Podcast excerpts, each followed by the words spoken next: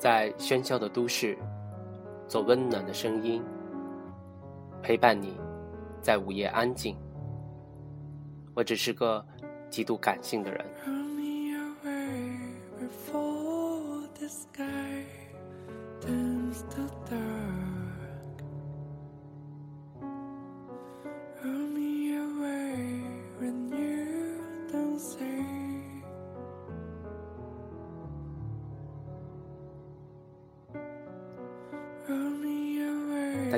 这里是私家广播雨声犀利，我是主播雨声，在天津，欢迎您的收听。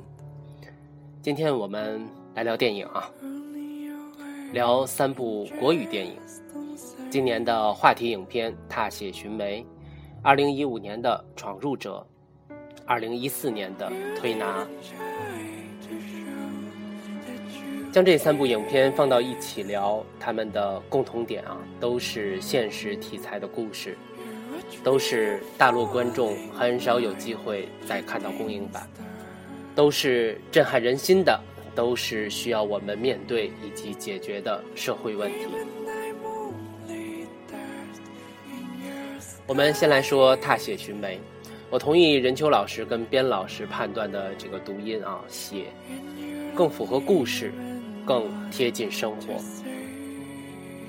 这部影片是香港导演翁子光根据2008年的一宗凶杀案改编的影片。翁子光是香港电影界土生土长的一位电影人，79年出生，正是出成绩的好年华。他一直比较关注香港社会中一些边缘化的问题。当08年。这件凶杀案轰动全港的时候，他就有意要把它搬上银幕。我们先讲述一下故事梗概啊，以及影片取得的成绩。大陆院线应该不会公映这部影片的，所以也就无所谓剧透了。故事是这样的：十六岁的湖南女孩王佳梅啊，踏雪寻梅，寻的就是这个梅啊。跟随改嫁的妈妈和姐姐来到香港，用功读书，成绩良好，但却与全新的生活环境格格不入，与家人的关系也越来越紧张。因为欠债和对物质生活的追求，他想到了在网上发布信息，充当援交妹来挣钱。在感情遭受打击后的一次生意中，遇到了失业的卡车司机肥仔丁子聪，说出了不想继续活下去的心意。于是，丁子聪杀害并肢解了王佳梅，直到案发后向警方自首。影片基本上保持了案件的原样啊，并且把着眼点放在了导致案件发生的深层的社会原因上。说说演员阵容啊，班底，摄影杜可风，剪辑廖庆松啊，这二位保驾护航。郭富城饰演办案警官张 Sir，豆瓣的红人春夏饰演王佳梅，香港舞台剧的明星白芝饰演丁子聪，金燕玲饰演王佳梅的母亲。这部影片在韩国、台湾都拿到了很多重量级的奖项。在他们最看重的香港金像奖上啊，更是夺得了全部技术类、表演类的奖，这点破了金像奖记录了。那至于拿到这些奖的《踏雪寻梅》，竟然不是最佳影片。关于这点，我在微博上已经发表过自己的看法了啊，还是祝福香港金像奖啊，今后能够抗拒政治先行这种病毒。啊，对，硬广啊，我的 新浪微博 ID，您可以搜索“雨声犀利一”啊，微信跟荔枝 FM 都是这个 ID 啊，欢迎关注。好，我们继续说啊。目前呢，跟着网络资源看到《踏雪寻梅》的影迷啊，应该都是看的九十八分钟的香港公映版。这里面充斥的血腥镜头，基本上决定了它的定位就是三级片。影片分为四个部分：寻梅、孤独的人、踏雪和看得见的风景。前三个部分分别从旁观者警察、受害者王佳梅、凶手丁子聪的角度，回述案件的来龙去脉。跟一般的凶杀电影不同啊，《踏雪寻梅》并没有制造破案过程的悬念，而是用很少的篇幅交代了案件的全部真相。更多的时间里，影片是在陈述着案件各方的社会角色、心理样貌，并且由此呢，寄出了香港社会的现实问题。跟血淋淋的镜头相比，直指社会顽疾，对内心触动。更有力量。那我们就来看看几个角色所指代的社会群体啊。王佳梅，移民香港的大陆姑娘，生活在底层。她以为这里有妈妈有姐姐，自然就有温暖的家。但看到妈妈仅仅是嫁给了一个生存在香港底层社会的老人。全家不得不挤在一个小单位里过活，贫瘠的物质生活水平让家人之间矛盾重重，为了一对耳环大打出手。他的生活观改变了，为了拥有更好的物质，他选择了做援交女孩，拿着出卖肉体换来的零钱买到了心仪的耳环。但他始终无法获得心灵上的满足。爱上的男人隐瞒家事，甚至不惜牺牲他来换取老婆的信任，这让他对生活失去了信心，最终扔掉了耳环，也扔掉了对物质的追求，对丁子聪说出了想死的心声。丁子聪。失业的货车司机，他爱上了一个貌美如花、气质绝佳的女子。可惜，那个女孩只喜欢事业有成的男人，即使对方有家室，也不会考虑丁子聪。他活在失败的最底层，只能在网络上寻找慰藉。遇上了生无可恋的王佳梅，他帮助他死去。更残忍的肢解，并非源于恨，而是不想他转世为人，继续不堪的生活。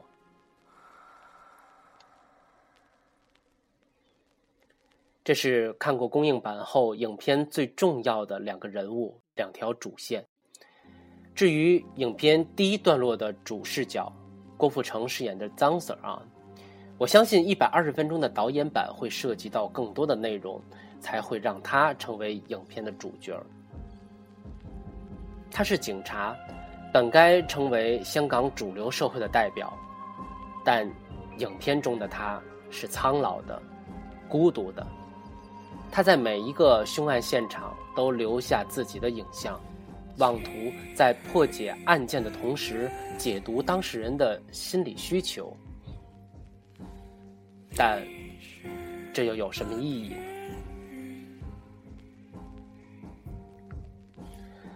很多人说《他写寻梅》是难得的就事论事、没有影射陆港关系的时代片。我不这么认为啊！无论是凶案中的实际受害者，还是影片里的故事主人公，本身就是由移民香港引发的全部问题。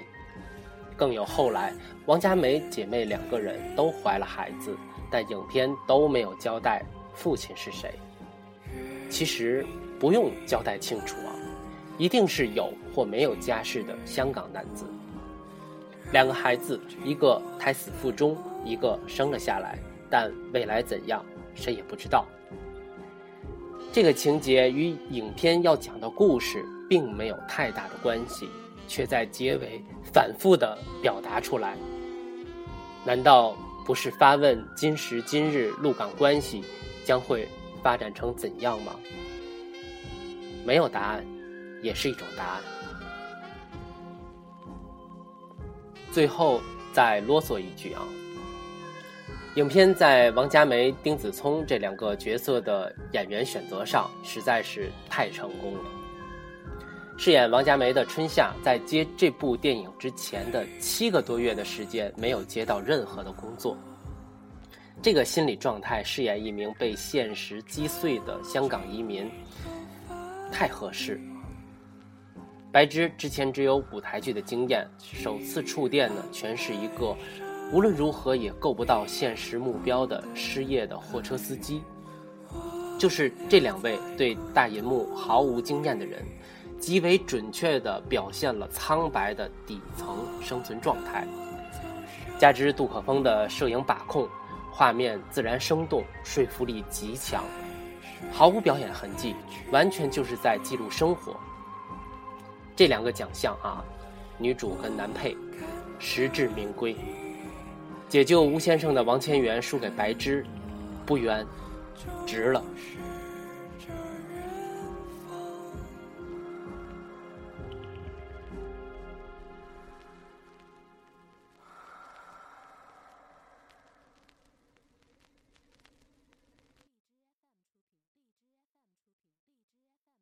好，我们接着聊去年这个季节上映的《闯入者》，导演王小帅，主演吕中、冯远征。秦昊、秦海璐、石榴。闯入者讲了这么一个故事啊，独居老人邓老太太啊，平日呢，她要照顾在养老院的妈妈，还要给两个儿子大军、小兵做饭。生活里忽然出现了骚扰电话和一个跟踪自己的陌生少年。两个儿子起初认为是老太太疑神疑鬼。后来又以为是自己生活里的对手在找麻烦，直到陌生少年的身份被揭开，故事才露出了真相。原来，在中国大陆六十年代的三线建设运动中，邓老太太和丈夫去了贵州支持建设。当若干年后回城的机会出现的时候，她为了争取名额，写信检举了朋友老赵，导致老赵一家留在了穷困的贵州山区。陌生少年就是老赵的孙子，在爷爷死后瞒着家里到北京寻找仇人报复。他犯下了入室杀人的罪行，潜逃回老家，以为可以安然度日。但给邓老太太造成的心理压力，迫使他来到了贵州赎罪。可他怎么知道，他的再次出现和基于愧疚的通风报信，反而激化了警察的追捕。少年坠楼身亡，他又一次以伤害者的身份，闯入了赵家人的生活。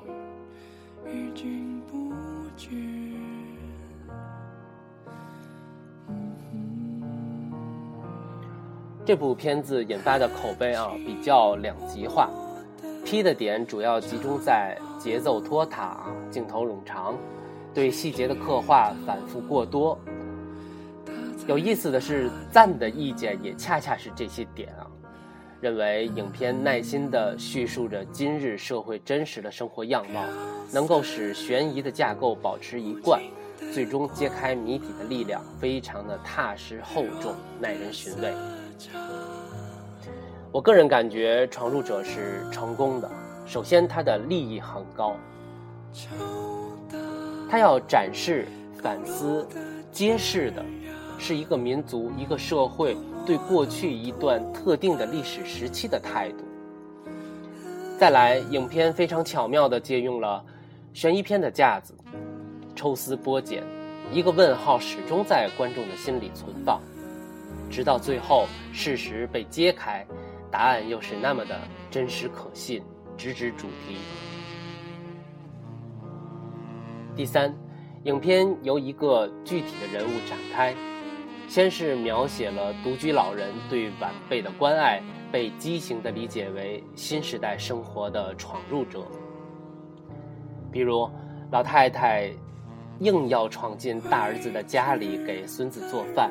这让儿子儿媳妇非常的不适应，同时他的生活也出现了陌生的闯入者，只是他没想到这孩子并非是一个完全的陌生人，而是上一个时代自己遗留在心结里面的外化。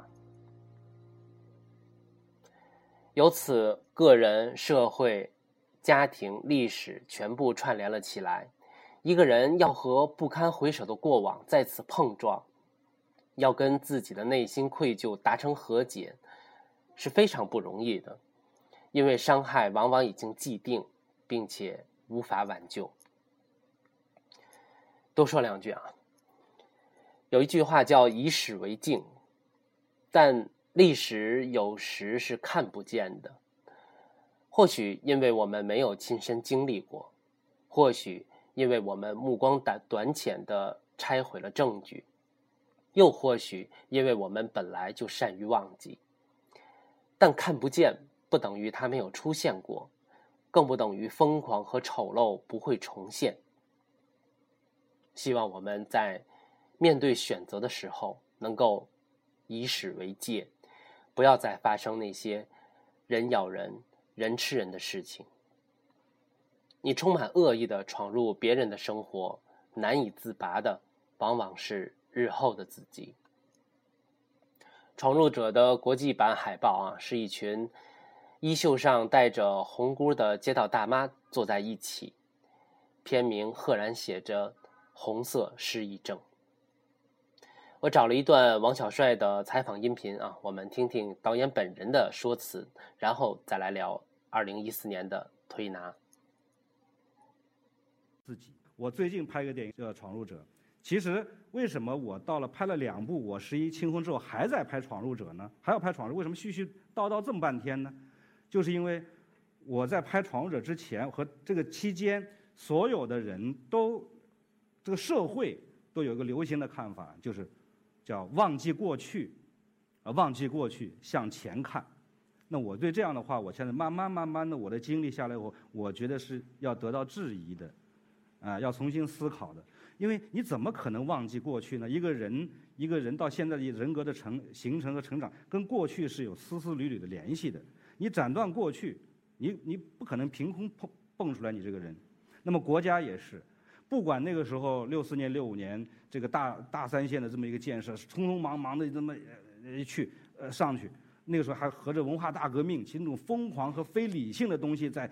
在主导的所有这些东西，等到你现在过去的时候，你斩断，不要想，我认为这个不妥，因为国家更需要去面对他曾经的过去，曾经不管你犯过的错误也好，啊，取得的成就也好，都去面对，去总结，哎，以防止未来能够再重犯。所以，闯入者其实就正好说明了这个一个人的一生到到晚年了，实际上他年轻时候做过的事情一直在追随着他。一直萦绕他的心里，是去不掉的，心魔是去不掉的，他那么必须面对，把它解决。那其他国家对历史的这种正视和面对，我觉得都非常值得我们去去重新思考。那这种影响为什么到现在还有？其实从我的判断里来说，理性的对待很多事物是至关重要的。现在的这个，就目前为止大家看到的影响，就某些比如说水库啊。哎哟，大坝不得了，能给全国的发电。现在呢，那么它是不是一些地质灾害是由它引起的不说，但那个时候也是有几百万的移民从那个库区移出来，移到了他乡。那么这些人的命运一定也会受到改变。还有现在大量的城镇化拼命的发展，哎呀，无序，哎呀，不得了的发展，制成的环境污染、雾霾，这不说了。还有很多的农村的土地扔掉不干了，因为没法活嘛。都要回到到大城市里来，集中大家挣钱、数钱人民币。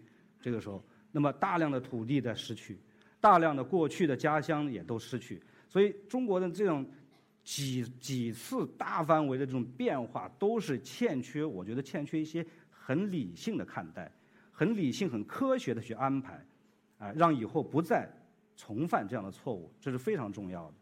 所以我个人现在秉承的这个，就是说不随大流。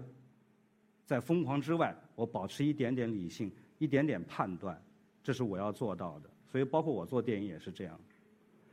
那么，在结束的时候呢，有人有我的公司同事说：“你呀，你说这话题肯定太沉重。”确实，你看刚才多么欢声笑语，这特别沉重。但是你在结结束的时候，一定要编几个什么心灵鸡汤，因为心灵鸡汤大家爱听，啊，心灵鸡汤可以传播的广啊。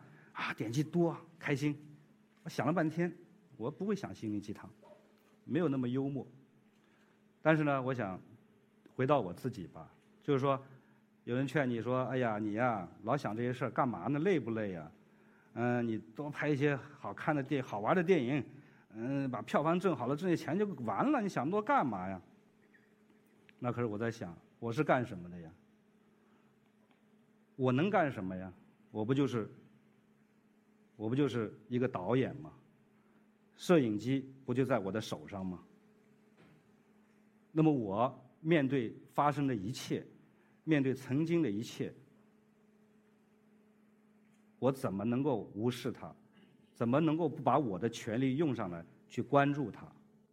给你们看一个这个，这是《闯入者》在去年拍的，是这样的，当年的。三线红红火火，是这样的。就去年，所以历史其实它并没有结束，并不像你们看不见就以为结束了，它没有，它还在这里，活生生的，只是人去楼空。所以我《闯入者》里面这个女女主人公，直接就是坐了一趟火车，从北京到了这个地方，就穿越了历史。像这个东西，为什么在我心里压得那么重？而我是掌握摄影机的人。中国这样的变化，这样的现实，我为什么不去表现一下？为什么不去记录一下？以免到未来过了很多年之后，像这样的剩下这样东西，我重新再去再造它，花很多钱。所以，我们的摄影机在当下社会的不缺位是非常重要的。当然，作为娱乐娱乐化的工具啊，什么大家很开心的呃看一些电影，这是也是必然的、应该的。所以说，于我来说，就是虽然我身在他乡，但是我认为我心里是有故乡的。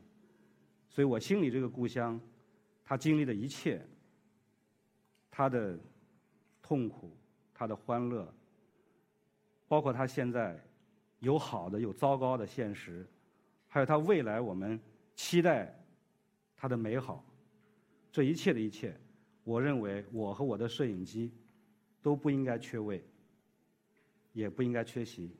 谢谢大家。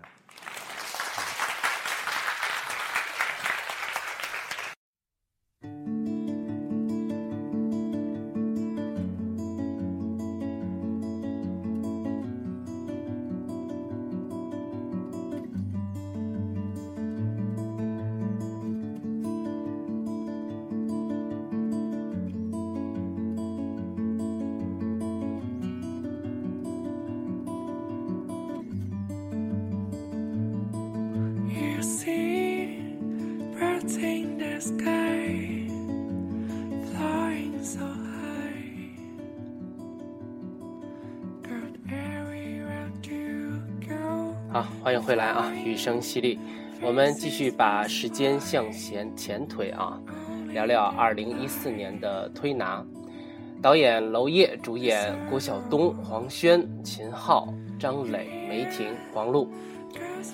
《推拿》是这三部影片里啊，我个人观看过程最沉重的。前两部，一个是地域原因，一个是年代原因。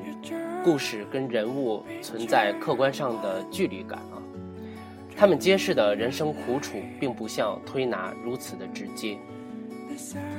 推拿的故事以及能够延展的残酷现实，就在我们生活中，说俯仰皆是也并不过分。影片根据毕飞宇的同名小说改编，改编的幅度不小，线索相对复杂。男主人公三位，因为车祸导致失明，在盲人学校学习推拿的小马。小马所在的盲人推拿中心的老板沙富明，带着爱人投靠沙富明的王大夫。女主人公啊也是三位，王大夫的爱人小孔，暗恋小马的都红，发廊小姐小蛮。这六个人物除了小蛮，其他五位全都是推拿中心的技师。一群盲人之间的爱恨交织，就在这个推拿中心上演。在盲人学校学习推拿时，就喜欢上小马的都红是个标致的美人，但在盲人的世界，外表的美貌却成了完全无用，甚至略带讽刺的事情。而憎恨黑暗的小马完全不在意这种美貌，也始终无视都红的好意。直到王大夫带着爱人小孔从他身前经过，小孔身上的味道点醒了小马未曾燃起过的荷尔蒙。他一次次向小孔发起冲击。他看不到世界，也不在意世界的眼光。欲罢不能的人性让小马的内心极度的扭曲，只得把注意力转到了洗头房姑娘小蛮的身上。那是全世界界定的概念中，美色与情欲的结合体，荷尔蒙最佳的归途。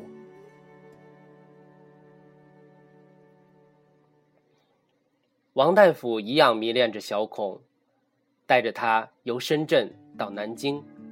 为了两个人能够顺利的结婚，寻找一切办法，挣钱存钱，甚至在黑社会闯进父母家逼债的时刻，不惜以自残的方式喝退对方，也绝对不偿还债务。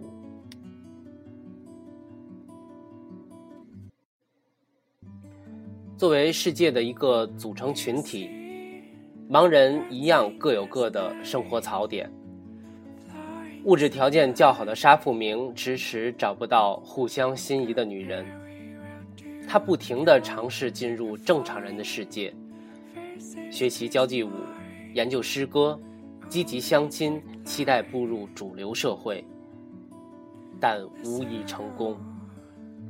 他在客人嘴里不断听到都红的美貌，于是向都红展开追求，却一直被拒绝。他一味地触摸另一个世界承认的标准，把自己已经拥有的财富拉伸的薄如蝉翼。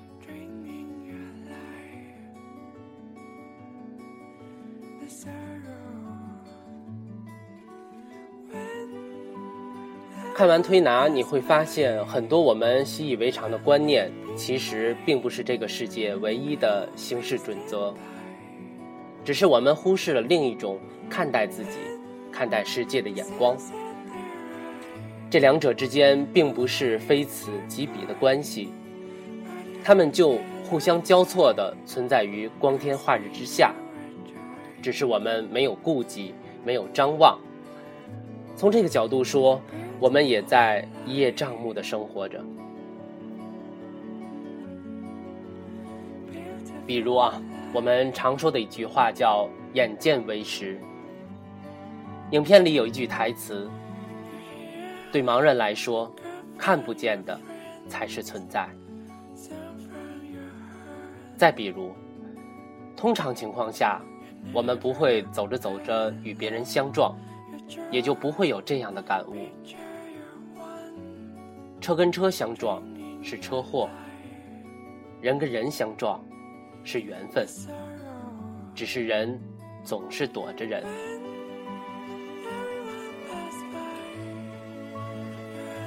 作为整个故事的女一号小孔，她的容貌比都红相去甚远，甚至在一般人的审美标准之下。但她能让王大夫倍感珍惜，也能让小马神魂颠倒，这是依赖视觉感受去判断喜好的人可以理解却难以做到的事情。在盲人世界里，他们可以选择声音。选择味道，甚至选择光明世界肯定的标准来决定自己的择偶目标。他们遇到问题的时候，通常比我们更坚决、更有忍耐力。一旦突破底线，他们选择解决问题的方式，又是常人难以企及的极端。王大夫喝退债主的那场戏非常的血腥。这是娄烨常用的展示手法，也是对我们平淡度日的人最具冲击力的刺痛。影片制作的非常的细心啊，在片头以旁白的形式讲述了电影片名、导演、编剧、主演等一系列的主要演职人员的名单。这可能是专为盲人群体准备的。在国外的影像制品中，有时会有这种专门为特殊群体设计的音轨，但在国内电影中并不常见。我们来放今天的最后一首歌啊。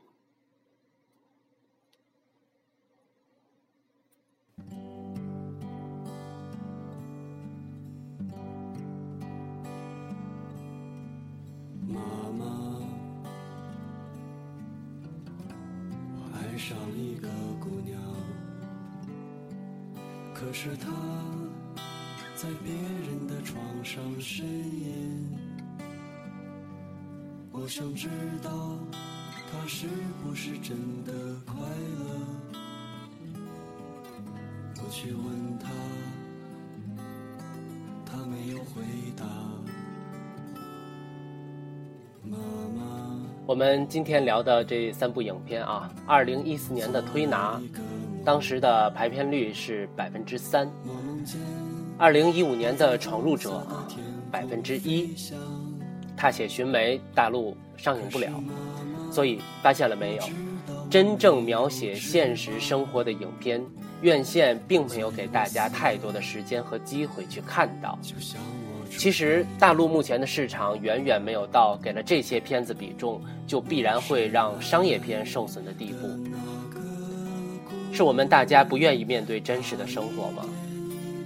有可能，但我希望我们的院线在自己拿出资金做商业片、自己排片刷票房的时候，可以稍微多给小众电影、给严肃题材一些展示的时间。也给观众多一些选择的机会。同时，如果可以的话，我们的审片分级制啊，能够开始有一些改善就更好了。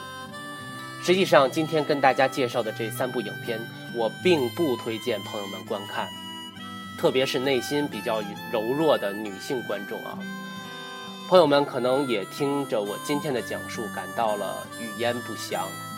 这三部影片确实会有一些情节、一些镜头带给你感官以及心理上的不适。那说到这儿啊，我想最后总结的一点就是，这些最残酷的电影，仅仅是白描了我们最寻常的生活，在我们不愿意看到、懒得瞥见的地方。他们都是真实，甚至更加残酷的发生着。如果您和我一样，看到他们在夹缝中生存的状态时，内心产生了对比而出的慰藉，躁动的心受到了优越感的安抚。我希望，在他们需要帮助的时候，我们能够适时的伸出援手，帮他们一些什么。不要去埋怨比我们能力更强大的人，比我们生活的更好的人，为什么不率先表达善意？只要你做了自己能做的、想做的事，你就比没有做的人成功了。好，今天的节目就这样。这里是私家广播，雨声淅沥，大家晚安，下周末见。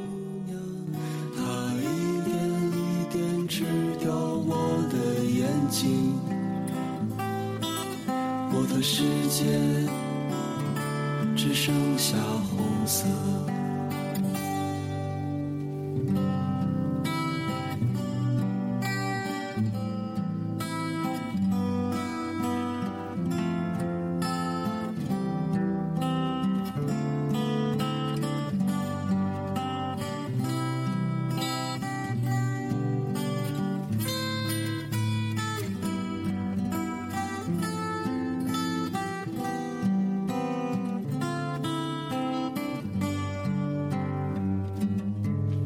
如果时间可以倒流，我会在第一天就闭上眼，然后什么也看不见。